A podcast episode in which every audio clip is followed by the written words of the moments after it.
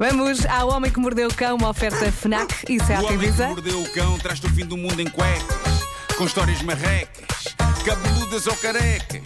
Do nada das por ti a pensar, elecas, elecas, elecas, elecas, elecas.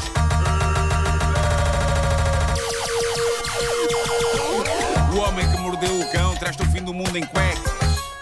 Elecas. O homem que mordeu o cão traz-te o fim do mundo em cuecas. Título deste episódio: Havendo entalão, não haveria doação. Bom, esta história é bastante alucinante. Quando nós ouvimos as palavras em série, geralmente pensamos em pessoas que tiram a vida a outras, não é? Assassinos em série. Mas há um holandês, Jonathan Meyer, eh, de 41 anos de idade, que é rigorosamente o contrário em série. E as autoridades estão a tentar pará-lo, mas este homem não para. Jonathan é dador de esperma em série. Se um assassino em série tira vidas, este dá vida.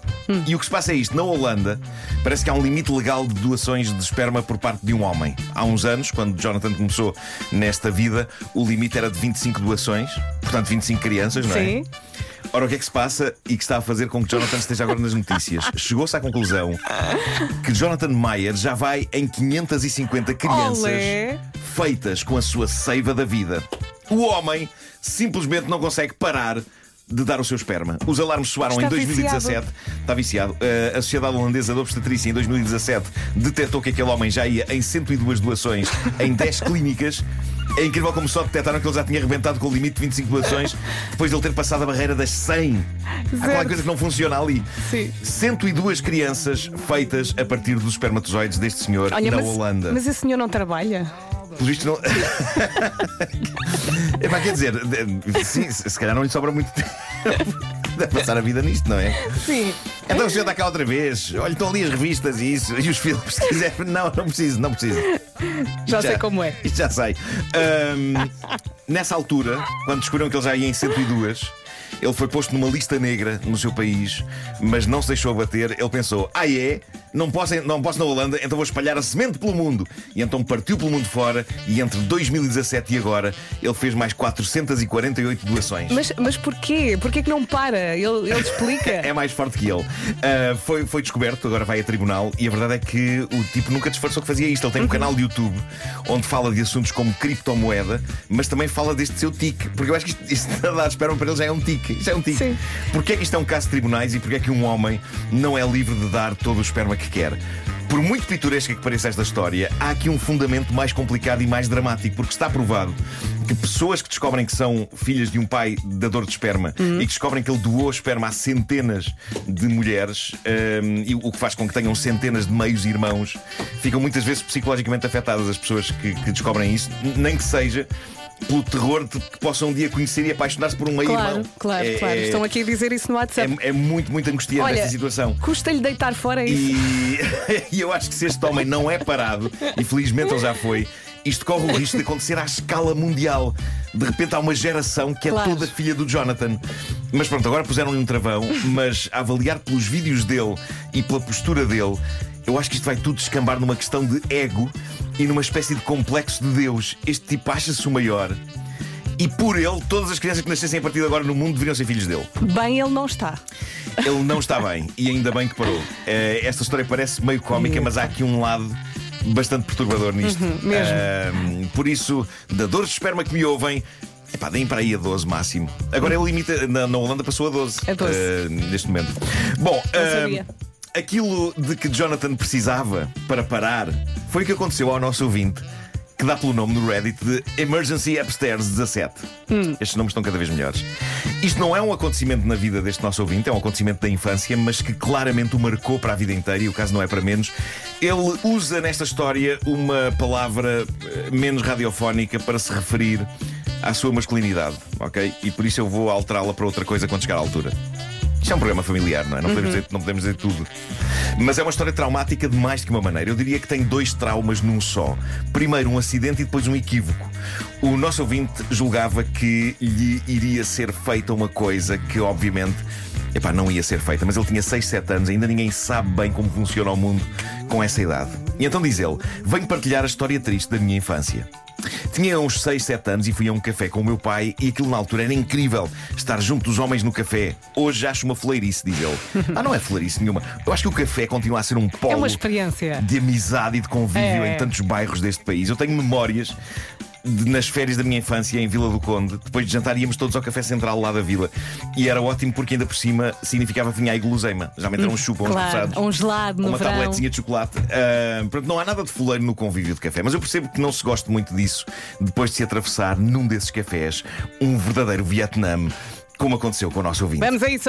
Diz ele que numa dessas idas ao café com o pai, ele foi ao WC e então ele diz: Fiz o meu xixi e ao fechar o fecho, zás, material entalado. Ai, Isto é terrível. Isto é terrível. E é também por isso que o regresso dos botões das calças foi bem-vindo. Ah, eu nunca entalei as minhas partes num fecho, mas é evidente que quando uso calças com fecho, o fantasma do perigo está sempre presente. Deixa eu ver como é que são estas claro. hoje. É com fecho, hoje com fecho. Pá, o fantasma Mas está tens lá. cuidado. O fantasma está lá. É muito arriscado. Se- Seria um pouco como usar chapéus que fossem também guilhotinas, não é? Algo que nos podia cortar a cabeça.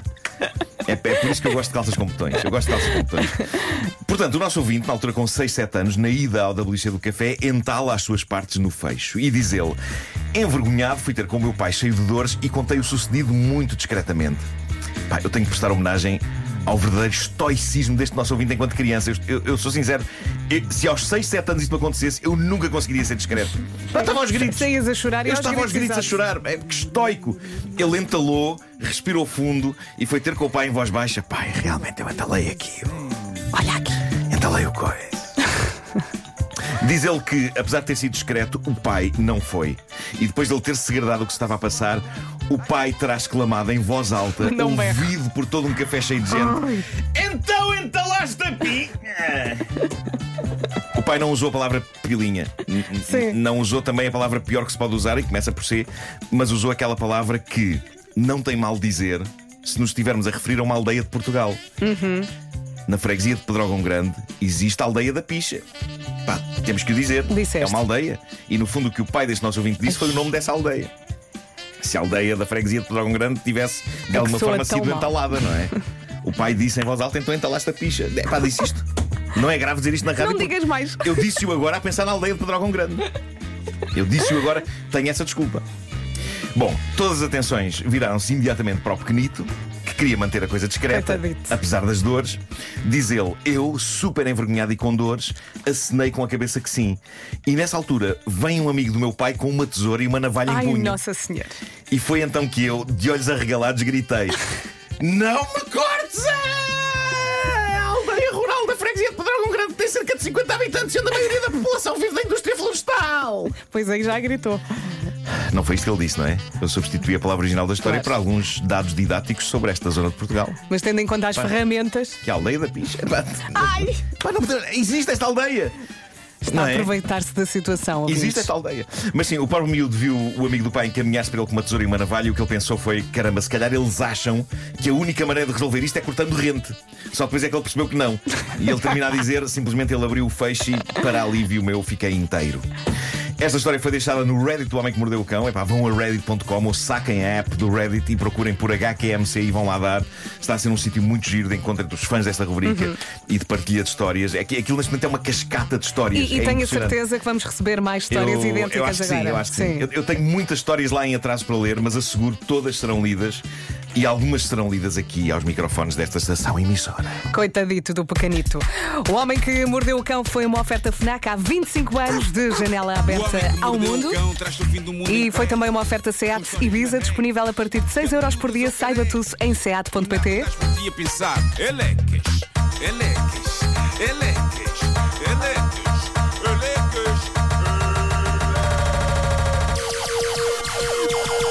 Está aqui um ouvinte a dizer: já posso morrer em paz. Ouvi o Marco a dizer em direto. Então, mas é uma, uma- uma aldeia de Portugal, em Pedrógão, Grande. Ele aproveitou, não foi?